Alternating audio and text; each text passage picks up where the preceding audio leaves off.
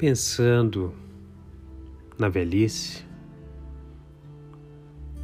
se há uma coisa que nos faz continuar na vida, é a curiosidade. O desejo de aprender sobre as coisas, experiências e novos mundos. A curiosidade nasce conosco e permanece conosco ao longo de nossas vidas. Quando sentimos que não há nada que nos leve a descobrir coisas novas, isso significa que temos um problema. Por esta razão, o escritor Saramago disse que a velhice começa quando perdemos a nossa curiosidade. Noutras palavras, liga-se o conceito de juventude à vitalidade e o desejo de desfrutar o mundo sem limites, enquanto a ideia de velhice está ligada à empatia pela vida e à perda de apetite que nos leva a querer descobrir algo sobre o nosso entorno. Roosevelt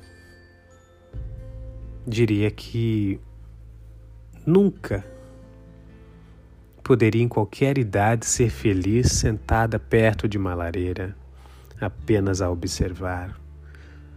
A vida é para ser vivida, a curiosidade deve ser sempre viva. Ninguém deveria, por qualquer razão no mundo, virar as costas para a vida.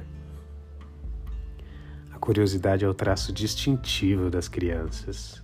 Certamente você já deve ter notado que as crianças, especialmente quando pequenas, têm um desejo incrível de saber. Elas estão cheias de energia que as empurra para fazer perguntas sobre tudo, querer tudo, tocar em tudo que atravessam.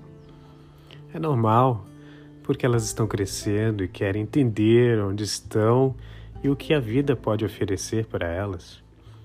De certa forma, este é o primeiro passo para sua aprendizagem como pessoa e nós adultos somos responsáveis por alimentar essa curiosidade e desenvolvê-la de maneira positiva e intelectual.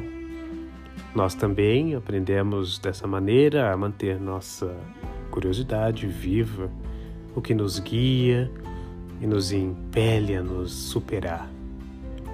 É isso que nos faz sentir jovens e ainda um pouco criança, não envelhecer.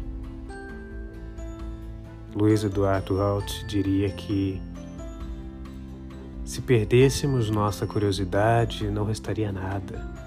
Não haveria reflexão e, portanto, não haveria conhecimento nem possibilidade de saber. Para chegar ao fundo de algo sem curiosidade, não estamos vivos.